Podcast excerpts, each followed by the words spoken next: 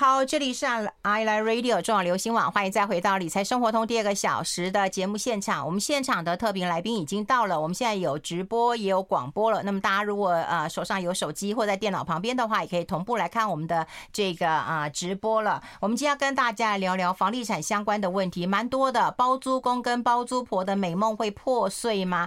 那另外九二八的档期到底可不可以介入？我们待会都会好好跟大家来探讨一下。好，先欢迎一下我们天时地利不动产顾问公。公司总经理，大家最爱的张新明张老师，张总好，大家好，各位观众、各位听众朋友们，大家午安。哦，你讲的好好哦，观众跟听众，哎，我们现在直播真的还蛮漂亮的，没错哇，把这个这个真的是气氛 好，灯光美，灯光美，气氛佳，已经有很多人来跟你讲午安了哈。对对对，你最近很开心嘛？我看你在环岛旅行嘛？没有没有没有，是很累呀。这个上礼拜三呃从台台中南投回来，然后明天呢又要到台南。区几乎都是当天来回的这个所谓的啊国家建筑金奖的一个评审活动。啊，这个真的行程很赶，很多朋友都在问说啊，你们都在中南部的行程，为什么不把它集中在一起？哈，在这个五星级饭店过个夜，然后再啊就近这样去做评审，不会那么累。可是呢，我们有一些那个评审的时间呐很难瞧，然后业报名的业者的时间也很难瞧，所以我们变成就是几乎都是当天一大早。套炸的出门，然后呢，啊、呃，晚晚才回家这样子。那还好有这几年有高铁，算是啊节省了还蛮多的时间这样子。嗯，哎、欸，你想想看，你昨天去台中对不对？嗯。明天去台南对不对？对 你住一个晚上的钱，其实都可以那个啦。对啊，只是说因为你想要省啊，不要省 啊。我又不是主办的主办方，哦、我们只是哎这个受邀请的的这个评审的这些啊陪同人员这样子。哦，评审。嘛，评审大代理嘛，哎，那你这样全省看透透，会有没有看到一些这个端倪啊？啊、呃，是的，我我先讲一下这个国家建筑金奖，它是在九二一大地震之后，嗯，哦，这个由前立法委员哈张清芳，不是那个唱歌的张清芳，他所成立了一个协会，他因为看到九二一大地震有这么多的房子倒掉，嗯，那表示说建筑业者在呃这个面对这种天然巨灾来的时候，并没有做好这个十足的准备，嗯，哦，所以呢，在啊那一次大地震之后，政府也对于这个所谓的抗震耐震的一个强度有所规范，把它提高，大幅度的提高。那从呃九二一大地震之后啊，这个啊台湾啊永续关怀协会，他们就啊开始办这样的一个国家建筑金奖，希望借着借由这样的一个奖项来提升。国内建筑业者的一个啊，这个品质，不管是营建品质或居住安全，或是整个产品的一个规划面。那后来呢，也开放到公共工程可以来报名参加这样子，所以他已经办了第二十三届，从九二一大地震之后到现在已经二十三年了。哎呦，很难想象啊！很难想，他算是国内在。对于这种所谓的啊号召啊建筑提振这个品质的这些奖项里面，历史最悠久的。那所以呢，我大概最近这几年都有参与这样的一个评审团的一个工作。嗯，那都来报名的人，我们就会在现场去做一个啊旅勘。然后呃，这个实地上面去看看他们的新建的品质，或是他们的规划，由他们来做报告。嗯，那我们的评审团就可以在现场做一个了解，那就会打分数，然后到最后我们会在今年年底之前会颁一个奖给他们。那如果说真的特优的话，还有这个特优奖这样子。哇，所以算是建筑界的一个奥斯卡金像奖吧。哇，那很重要，很重要，因为九二一到现在已经办了二十三届了。对对对，一瞬间呢，我记得九二一的时候还在考。要抱着小孩逃命了，对对对，很多人都有这样的一个回忆。对啊，那时候我也是觉得说啊，到底要不要跑到楼下去？对，那想说我住在十楼，跑下去也来不及了，不要被卡在电梯怎么办？这样子，所以呢，就。听天由命这样子让他摇晃啊，那一晃就二十三年了。你看，那当年出生的小孩子都已经长大成人了，这样子。嗯、那刚才运分有特别问到，就是说，哎，那这这几年来的有有没有观察到一些什么现象，或是有没有让我感受到最深刻的地方？第一个，我想是说，呃。在呃这个营建品质或是施工品质上面，这些来报名的业者，他们大概都蛮明显的有很大的一个提升。哦，那当然来国内的建筑业者那么多来报名参加的，可能搞不好不到十分之一。那可是对这样的一个建筑品质的提升跟啊消费者权益的一个保障这一部分，我觉得是有达到它的一个效果。特别是我呃是消基会啊这个房屋委员会的委员嘛，我们更是会提出一些对消费者这一部分。部分他们有没有特别去考量到的？特别是我们看到的，就是说，现在很多大楼盖出来之后，也许都盖的富丽堂皇，可是呢，你到现场去看，你会，哎，我前几年我们就会看到很多案子，就是，哎，我们问他说，哎，你们这个到时候台湾这么热，装下这个所谓的分离式冷气机，这个室外机要摆在哪里？他说：“哎，那时候他们就是支支吾吾的，就说哦，反正让让消费者自己去摆，或者是说这个工人自己去摆。那到时候就会变成说，这边摆一个室外机，那边摆一个室外机，变成整个建筑外观都被破坏掉这样子。那这几年来，我们就看到这个部分都慢慢在改善。那业者会把它固定做一个框架。”或是呃特别把这个相关的管线的配置都放在一个地方，所以你如果说要啊摆放室外机的话，你大概只能往这个地方摆。那这样的话，你从这个整个外观看起来，这个建筑物就感觉上有它的一个整体的美感，而不会说这边一块膏药，那边一块膏药的这样的一个室外机的情形。那另外一个就是说，我们看到这几年来的高房价，这个所谓的小宅化。从南到北，从西到东，大概都一样。我们大家觉得说，哎，应该是北部地区会有小宅化的情形，因为新北市、台北市房价特别贵嘛。可是呢，像我大概前两个礼拜，我们到屏东哦，那个潮那个东港。哦，这个黑尾鱼的故乡，你有没有去吃？我们 那时候还不是那个黑尾鱼季，那我们也行程也很赶呐，哈。哦，那我们就啊，主办单位真是不上心啊。那我们就去看了一一个建案，它是算是一个透天厝跟啊这个公寓的这个复合式的产品。那这个公寓式的产品呢，它大概大概规划两房跟三房。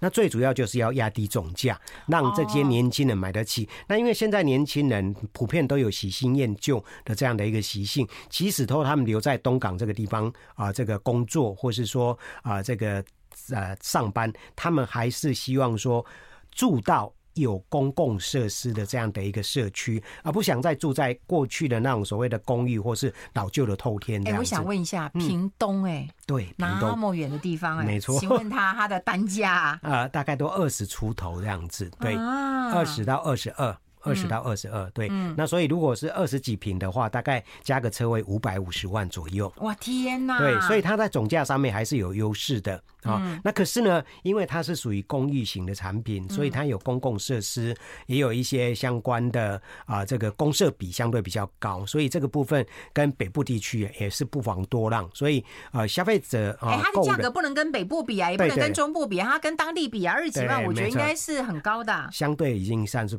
高了。因为过去可能大概都是一字头的这个房价这样子。哦，嗯嗯，好，我们待会来谈一谈啊，就是这些价格的变化、量的变化，还有就是说他们小宅化了哈。小宅化其实是掩盖这个啊总价高总价了哈。这个我们就很关注这个问题啊。但我们要呃先请大家这个听好听的歌曲了哈。那我们在听广播的人可以听到这一首歌是吴青峰跟孙燕姿的《醉鬼阿 Q》，然后看直播的人就可以。听张新明唱歌，我们先来听一首好听的歌。I like 好，我们持续跟张新明张总张老师来聊一聊。我们刚刚有聊到，就是说报名的人有增加了，然后有小宅化的一个趋势了。嗯，价格当然还是嗯，还是高高挂了，因为还是高高挂。尤尤其是我们看到北部地区的房价涨上来之后，嗯，还有就是中南部有很多这种科技园区、嗯，科学园区的这样的一个效应。嗯，那加上政府有很多的这种交通建设，所以呢，变成就是说这些业者有非常好的啊这个诉求。卖点诉求，嗯，所以在房价上面加上就是我们讲之前提到的人工料双涨的这样的一个议题，所以呢，有些业者在价格上面就普遍的有这个节节上升的这样的一个情形。所以刚才提到小宅化，就是要去掩盖他们高房价，或是说啊。高单价的这样的一个不合理性。那可是因为高啊，这个把大高总价这一部分压下来之后，消费者他如果说只是要有一个栖身之所，他们还是会选择这样的一个产品。所以我们看到就在南部有业者他们推出这些案建案的时候，呃，随着工料双涨，有些业者甚至他们会比较惜售。哦，就是说，哎，我这个房子还惜售，对，还不卖呀，我以后卖更好啊。对对，他因为觉得说，啊，现在通货膨胀这么严重嘛，那这个工料双涨，我这个好房子好不容易快要盖好了，所以他们可能也许有剩下啊几十户，他们可能就慢慢卖，慢慢卖这样子。嗯，那就像玉芬讲的，他们可以越卖越高，所以这个部分在中南部在对这个是当然是业者的一个期待。那另外一个业者，他们在整个啊这个施工品质这方面，就特别是建材部。分他们也比较敢用一些比较好的这种建材，那包括像啊，在自震防震这一部分也是他们很重要的一个诉求。因为我刚才提到，像在东港那边看到的一个是新兴的从化区，它那边的一个土质相对比较软弱，所以呢，业者在开发这些建案的时候，特把这个所谓的地基啊，就是说那个基桩这边打到岩盘上面，希望说让消费者买到一个没有安全啊，地震来的时候没有安全疑虑的这样的一个。啊，豪宅这样子。那另外一个就是我们看到啊，在资讯透明化这一部分，他们也越来越强调，不只是说这几年来有很多建案开始走不二价销售。虽然说他们的不二价销售离我自己的一个三个目标还是有一段距离，可是业目目前看到的报名的参加的业者，不二价销售越来越多。那另外一个就是我们过去在看一些预售个案，他们都会有样品屋。那我常常在外面上课，就会跟他他们。讲说哦，你们要看样品屋，实际上它会有一些陷阱哦。那我们现在啊，呃，今年我看到的有这个报名参加的建案，它。样品屋上面门口就是特别写说，我们是严尺寸的，就是啊，未来盖出来的这个啊这个房子就跟这个样品屋完全是一比一的比例，嗯所以呢，他就特别强调啊这样的一个资讯透明化的这种，希望消费者可以买的更放心、更安心这样子。所以这个我觉得，确这几年来看到的很多参险的这些业者，确实也是下了很多的啊心力，希望说借有产品面的这个价值感啊。啊，让他们的这个啊产品获得消费者的一个青睐，这个是大概在这个私部门这一部分看到的。那另外这几年来也有很多公的方向啊，对，也有很多公部门来参加。像我们啊，这个上个礼拜在台中看到的是台中地震局报名的一个从化区的案子，那上面有做了好几个滞洪池。那因为我们过去看到从化区规划出来之后。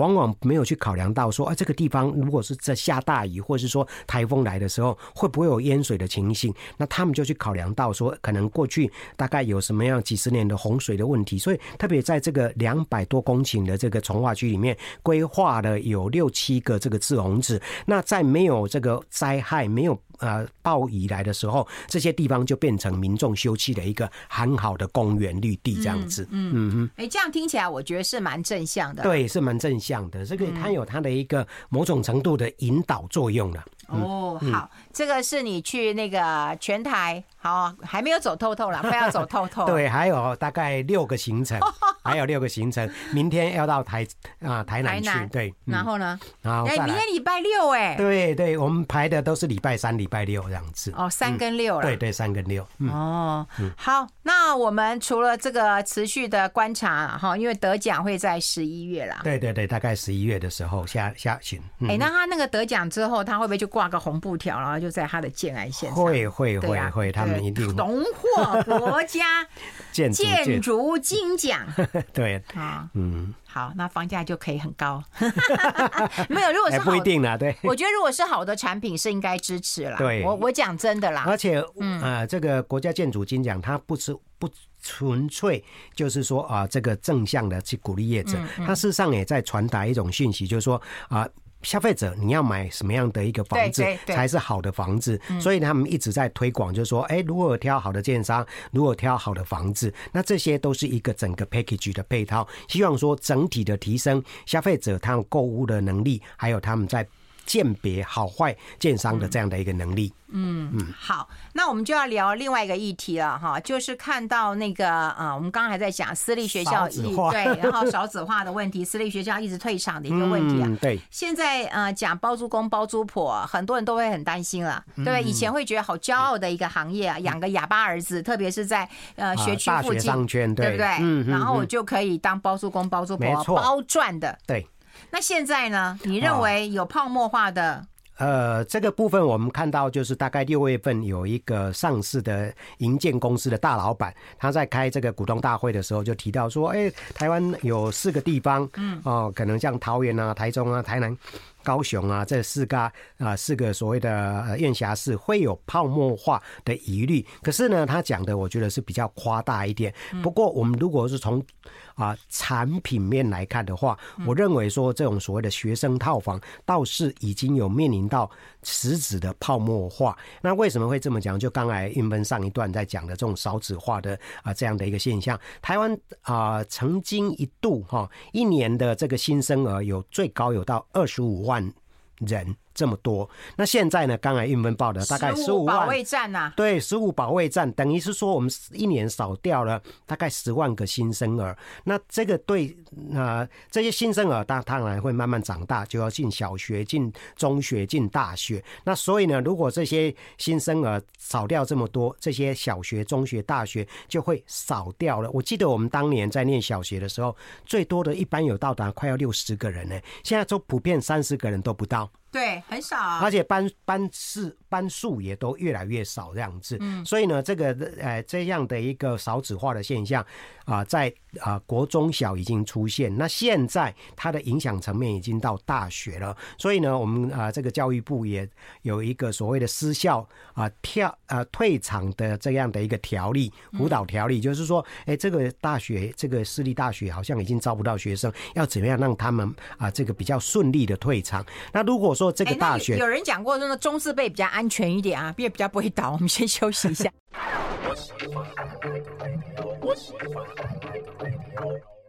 好，欢迎回来《理财生活通》，我是夏云芬，在我旁边的就是我们房地产专家张新民张老师张总了。我们刚才也跟他聊呃聊到了哈，呃张新民直接指出了说，这个学生套房不但是泡沫化，而且还会成为票房毒药。因为我们看到呃今年呢一百一十一年度。哦，这个大学考试入学的一个分发，哦，的一个公告。嗯，今年呢，大学考试的这些啊，这个新生啊，录取率高达九十八点九四。哎，云芬，你还记得我们当年的录取率吗？我是十八趴，十八趴啊！哇，那你是几趴？我忘了耶。哎，我真的是十八趴哎，就录取率是十八趴。哦，那真的是我讲说，过去要考上大学是难上加难。那现在呢？我全村，我们全家。那个巷子都要泡，要要放鞭炮，放鞭炮，放鞭炮，一定放鞭炮的。那现在呢？你是要考不上大学是难上加难，这所以你看九十八点九四等于只有一点多趴的这个学生啊，这个没办法考上大学，就是大概呃这个啊两百多人吧。根据这个大学分发的这样的一个数量，那可是呢，也有很多大学它的一个啊、呃、这个。啊、呃，我们讲的缺额，就是说他也许要认录取一百个人，对，可是呢，只来了五十个人，或是整次都来了三十个人啊，所以这种缺额的学校越来越多哈，包括过去大家很少看到的顶尖大学哦，包括像清大。台师大也都出现了这个所谓的啊缺额的这样的一个情形，很难呢，很很奇怪的哈，很奇怪哈，所以呢啊，在刚才我们刚才韵芬提到说，过去因为随着啊这个李远哲时代，他不是要让很多这些啊专科学校啊都升格为大学，对呃专呃这个学院吗？所以呢，很多大学我们过去都没听过。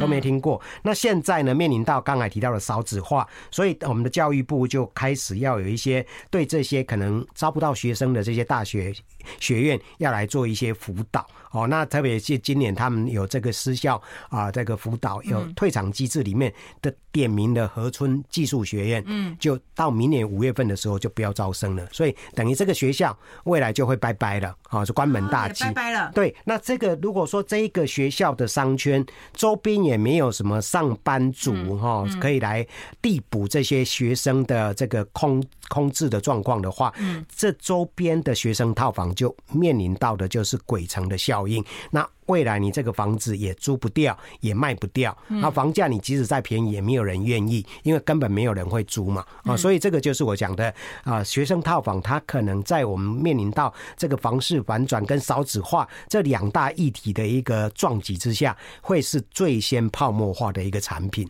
哦，嗯，河村技术学校，河村技术，哎，有一个亚太创意技术学院，它爱夸湖知名歌手萧敬腾的母校，对，然后也是人去楼空，像死城一样。对，这个是在二零一九年，它也就已经啊，这个没有招生了。哦，对，啊，那时候这个亚太。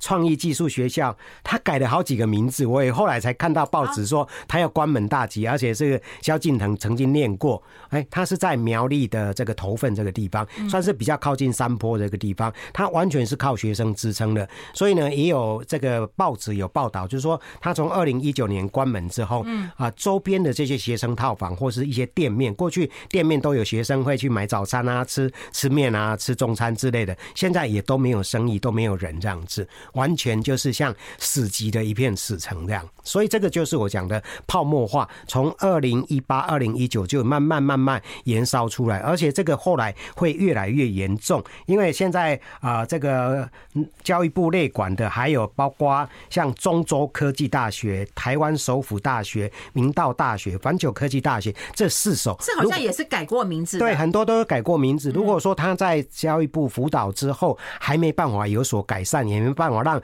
啊招生起死回生的话，这几所学校可能也会面临到像河村技术学院要停招的这样的一个状况。嗯，所以，欸、那所以大家要去教育部那个官网看一下，对，所以有没有哪一些是在辅导中的？你可能要先交替对，谢谢交替母所以我刚才英文提提到，就是说，哎，那那如果说这些学校要关门的话，过去如果你在这些啊学校周边有投资这种学生套房的，你可能就要哎把就被卡金美哈，看看脚底抹油，三十六计，走为上策。那除了刚才提到的，在教育部的这个官方，他们会公布他们到底有哪些学校目前是正在接受。啊，这个最后的辅导啊啊，另外一个就是看看，你可以从你自己在租客这个部分感受得到，哎，这个空置期怎么越来越长？过去可能全年度都有学生租啊，那可是呢，哎，突突然增加了两个月、三个月的空置期。另外，租金一直在水位一直在下降，以前可以租到八千块，慢慢租到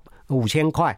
六千六千块五千块这样子，那这个部分可能也是有这样的一个迹象。再来，可能就是说招生的人数，那这个也可以从教育部的官方网站看到，就是说，哎，他的招生人数是不是都长期不足哦？而且更江河日下，越来越少。那最后当然没有学生的话，这个学校绝对撑不住了。而且这两年来又面临到我们刚才提到陆生。哦，根本都没办法来台湾，因为两岸关系这么样的一个严峻的情况之下，陆生根本也没有意愿，也没有那个啊，这个所谓的啊，过去比较和缓的这个环境来台湾安心的念书这样子。啊，哎，所以你看，大学关门，这个学不是只有学子的问题，周边商圈的啊改变，然后那个学生套房，这真的是。一连串的这种所谓的效应，连锁的反应，连锁效应都会反映出来。哦，就降价要卖，可能可能人家都不要嘞，因为他没有客源，没有客源啊，对，最主要没有客源，对，所以这个就是我讲的，就是说如。过去哎，这些包租公还可以这个啊，调卡链税金哈，每个月都可以有这个啊房租的收入。可是现在的话，如果说你闻到了刚才提到的那四个讯息之一，你就要开始啊三十六计走为上策，免得到时候真的是关门的话，你就这个房子就完全啊，被打入就呃，等于是宣判死刑一样了。哦，嗯，哎，那有一些，比方说学生还很多的，应该还还还还还 OK 啦。所以我以前也很早的时候，我就有啊提出来，就是说你要投资学生套房，有几个辨识的这样的一个指标。好，第一个，国立的会高过于这个私立的。啊，对，好，因为国立大学它基本上政府的资资金挹注，不是不是不是不容易，而且很多都是算是知名的大学，就是我们讲的顶大这样子。另外一个老牌的私立大学要高过呃不见经传的私立大学。啊，我们大家比较熟悉的像辅大啦、逢甲啦、淡江。啊，这淡江啊，这些都是非常老牌的，他们的学生数也都非常多，所以周边的这些学生套房大概还都可以撑得下去，而且也还有一定的稳定的租金收益这样子。哦，嗯，好好好，我们待会来聊聊那个重建，或者是聊九二八档期，好不好？我们先休息一下，进一下广告。I like 好，我们要持续跟张新明张总张老师来谈一谈了，因为我们刚刚有聊到了整个啊、呃，如果你真的是靠学区套房在当退休金的话，真的要稍微留意一下。所以如果有这教育部在辅导的话，你可能要先先先跑先赢了。对对对。好，那另外就是看到那个围老重建呐、啊，有很多的是迷你的基地，然后还有那个纸片屋啊的都已经出现了。对。哎，这到底有多夸张啊？很夸张哎。很夸张。如果说你有去呃这个看到类似纸片屋的照片的话，嗯，你会觉得说。这种房子要怎么住啊？对呀，啊，然后这周这个对周遭也可能会产生一些不利的影响，因为它是纸片屋嘛。有时候如果说你是比较相信风水的人，就觉得说它好像是一个刀片往你的面前切过来，嗯，哦，所以这种纸片屋最主要会产生的一个关键因素，就是刚才玉门点出了，因为政府在过去几年来一直在鼓励围绕重建，对，而且政府也特别啊这个。设立了一个法案，叫做《围老围老重建条例》，希望让民众有住在危险老旧的房子里的民众，能够加速的改建，能让整个房子能够更安全。因为我们之前看到前前内政部长哈，这个李鸿源，他曾经在很多公开的场合都讲过，如果我们在台北市发生大概。将近七级的地震的话，会有三四千栋的房子会倒掉。好，那这个新这个小英政府上来之后，可能也听到这样的一个讯息，所以他们担心这种啊地震不晓得什么时候会发生，所以就用这样的一个法令来呃个这个规范，好来奖励民众赶快能够把这个旧的房子改建。所以呢，这个这几年来，他因为围绕跟都更比较不一样的地方，就是说，都更最起码要有一定的那个规模才能够进行都更。那围绕的话，它没有规模的限制，你只要一户。啊，单独的单一的产权的话，就可以去做改建了。所以，如果说你是一个三十平的这个土地老旧房子，那你把它拆掉之后，你自己也可以去改建。那因为有容积率的这个部分的这个奖励，所以盖出来的就会变成是纸片屋的这样的一个情形。哦，那这个部分纸片屋会有些什么样的一个问题点？刚才点出来的第一个就是说，它的基地很小，它的产品有三十平的，有三十平的啊，所以它盖出来的房子可能都是非常小，非常小。电梯公寓啊，对对对对，所以那如果说它还有电梯的话，你这个房子根本是啊会被切割到很难，像我们大家讲的比较理想的居住环境是要方正的格局，它就会变成很零碎。好，啊加上有一些柱子的话，这个啊使用的这个效益就非常低。那另外一个，因为基地小，你没办法开挖地下室，所以车子要停哪边，可能会产生一些啊所谓的停车行车的问题。再来就是刚才提到了风水的问题。嗯，如果你是盖的十二层楼的这个纸片屋的话，嗯，哎，对面刚好是人人家的住家，你会看到哇，这个好像是一个一个大的关刀向你这个房子前面砍过来，你每天住在那个环境里面，你可能都会啊、呃、心神惴惴不安这样子，所以这个也是在。但是面对他的人难过，他住在里面他不难过、啊，对呀、啊，所以他看到外面都是天翻地阔的。那另外一个就是对天际线的影响，我们的天际线就会受到很大很丑这样子哦，所以。呃，有时候我们讲说五级后的不能后，可是因为政府就是鼓励大家啊，赶快来做这个围绕的重建，造成现在纸片屋越来越多，特别是台北市哦，我在啊这个和平东路上面这个啊师大附中就看到对面有一栋这样的一个房子，就是大概十层楼，那就是纸片屋。那整个面宽非常窄，那往后拉长。那这样的话，另外房子的缺点就是说，它的采光面不好，通风也一定不好，这样子。嗯，哎、嗯欸，这有没有美学的概念？没办法，有没有安全的概念啊？它安全上面一定要是特别强化，因为它基本基本上围绕嘛，是等于是纸片屋嘛，你一定要做这个建筑结构的强化。那没有的话，它相对会有比较安全的余地的。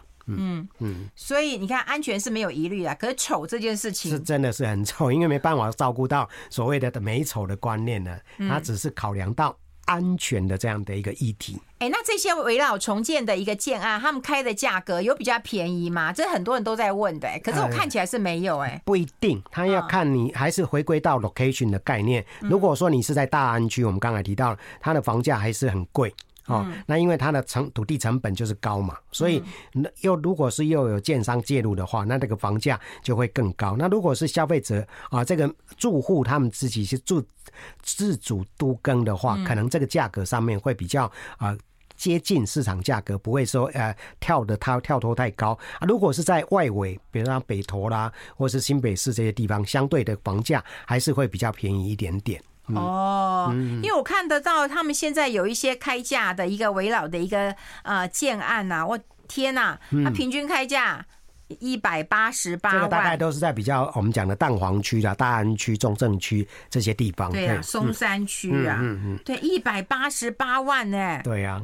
还还是不会太过于便宜，所以这个部分就是贵死啊！对，还不会太特别便宜。所以那个消费者有时候，你如果说哎，这个围绕度跟还想要去购买的话，刚才提到的这些问题点，还是要考量一下这样子。嗯，因为它有一些部分还是会试出的啦。对，还是因为对，对，大概就是建商在卖嘛。大部分是建商，或是说如果自主度更的话，他们会委托给中介公司卖这样子。哦，那你就是。要不要去卖？嗯，要不要去？要不要去买？你可能要考虑一下。对，要考量一下。刚才提到纸片屋，我就是比较鼓励的，不鼓励这样子。因为它那个小的一个基地，然后你盖这么高的一个房子，刚刚讲你会被切的很零碎，对，很零碎。对，而且我跟你讲，你可能房间或者是你的住的那个都不是那种方正的，都不是方正，而且刚才提到就是通风采光一定不会太好。嗯，因为它大部分都是前后面的采光而已，对，中间的大概都采不到光。那我们住房子当然就是要有可以看得到啊，对，阳光啊，空气，阳光、空气、水，对，对不对？对，没错。哎，有那种没有窗户的房子，我真的住了很恐怖哎。可是现在市场上很多的产品都是这样子，因为我们刚才提到的所谓的小宅化，它要在一个楼层里面啊放到这么多的一个小宅，嗯，那当然就会中间的这些小宅。一定会可能只有单面采光，那中间的房子可能有些就采不到光这样子。哦，好，果然是个大问题。我们待会要来讨论一下九二八档期，你看好还是看不好？嗯，会被泡沫没见。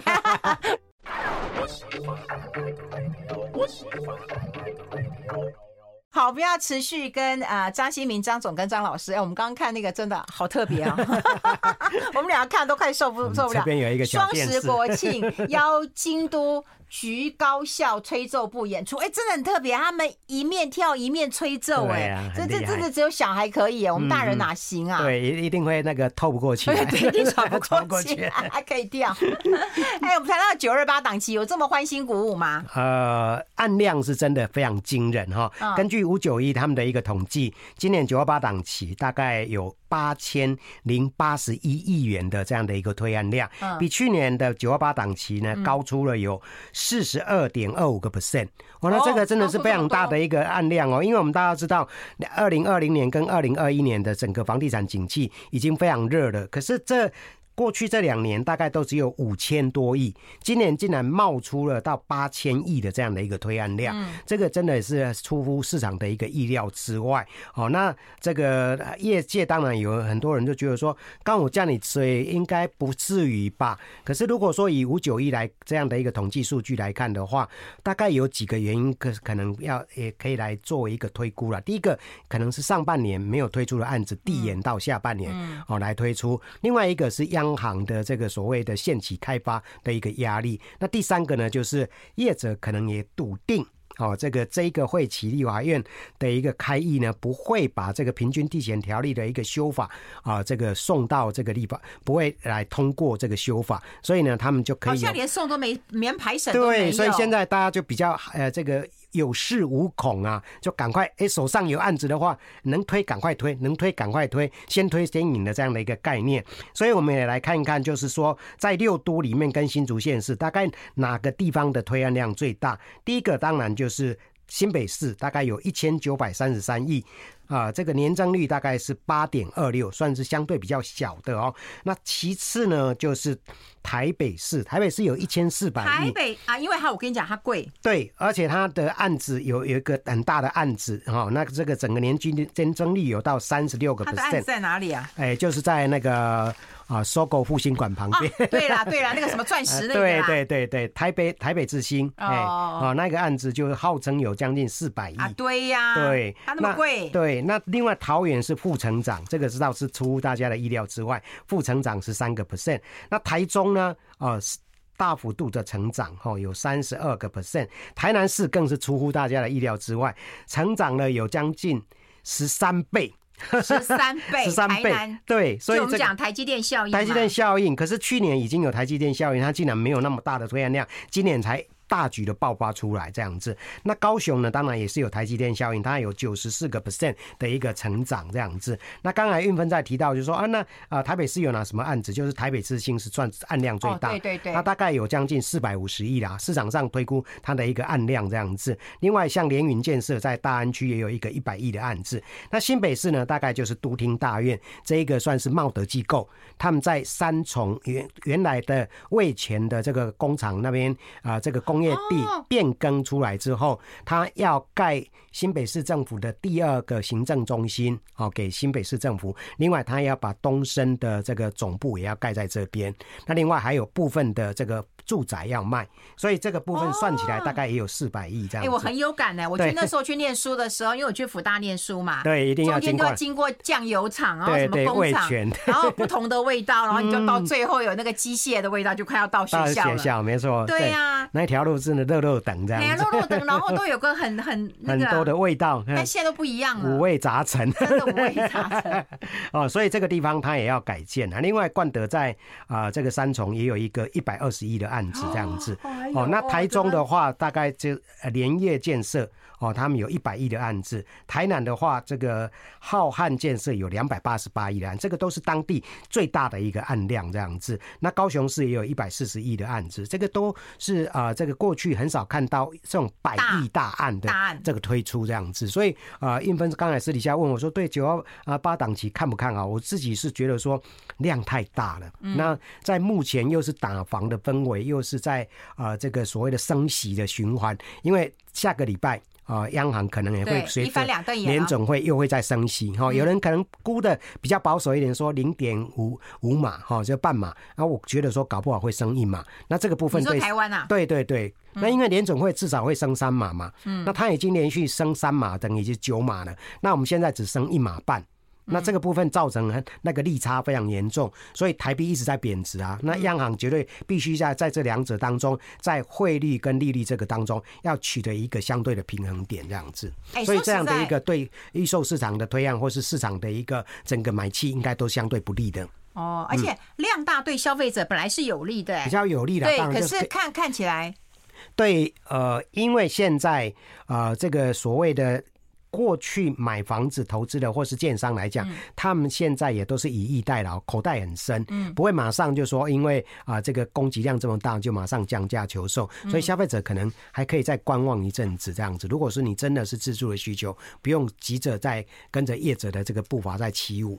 哎、欸，那如果说疫情比较缓和下来，可以去那个建建安看看，喝喝咖啡吗？有咖啡可以喝吗？呃，现在很多案，这对你讲的，就是说因为疫情的关系，不让你去喝。现在很多都是预约的，对，他们都在外面都讲啊，要预约哦。我们现在不是因为疫情的关系，那这个部分我也觉得是比较好的啦。因为疫情的，如果说大家群聚，像过去啊，前一阵子有这种呃个案出现啊，漏夜排队在那边人挤人的情况之下，也不好。那根本就做的。对，所以这个部分。政府实际上是有一些抑制的这个措施，马上采取了联合稽查的动作。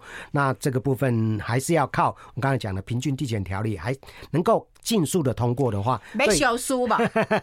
没修书吧？呃，我是不怎么乐观。对，我也不乐观，我也觉得不会排进去。对，这个部分真的会让大家蛮失望的。嗯，哎、欸，那这样看起来，消费者也没有议价的空间，有没有？对，就是因为呃，政府打房让大家觉得说，好像有一点点的虎头蛇尾，嗯、有一点点的打假球的味道的话，嗯，那业者刚才提到推案量就有恃无恐，消费者你要在这个业者有恃无恐的情况之下，要去跟他拉大溢价空间，相对相对难度就比较高了。嗯，哦，难度高啊。嗯，哎、欸，可是我们有一个听众朋友留言，他说我工作的。预售屋建案接待中心，中秋三天连假来客人数不总数不到十五组。对他们说，这个中秋年假事实上相对来人量比那个过去两年大概都有一半哦，大概是萎萎缩了，消失了大概一半之多这样子。那所以有些业者他们号称就是说，因为要预约，所以人数比较少，实际上。来看的人真的也是大幅度的一个减少，这样子，那就看九二八吧。看呃买卖方大家谁撑了九八。对啊，而且九二八其实就连着十月双双十节那时候啦，就看看国庆啦，然后那边又有连续假期嘛。对。哦，那就再看看几个连续假期之后会不会有好的成绩啊？对，没关系啊，我们可以再回来看成绩单啊。好，好，今天非常谢谢我们的好朋友天时地利不动产顾问公司的总经理张新民张总，明天又要去登台巡回了，明天去台南，台南对不对？好好，你如果说看完之后还可以来跟我们这个报告一下，分享一下，对对对，那个状况是怎样的？因为这样变成全台湾跑透透了。对对对，好，谢谢谢。新民，谢谢张总，拜拜，谢谢，谢谢大家，拜拜，拜拜。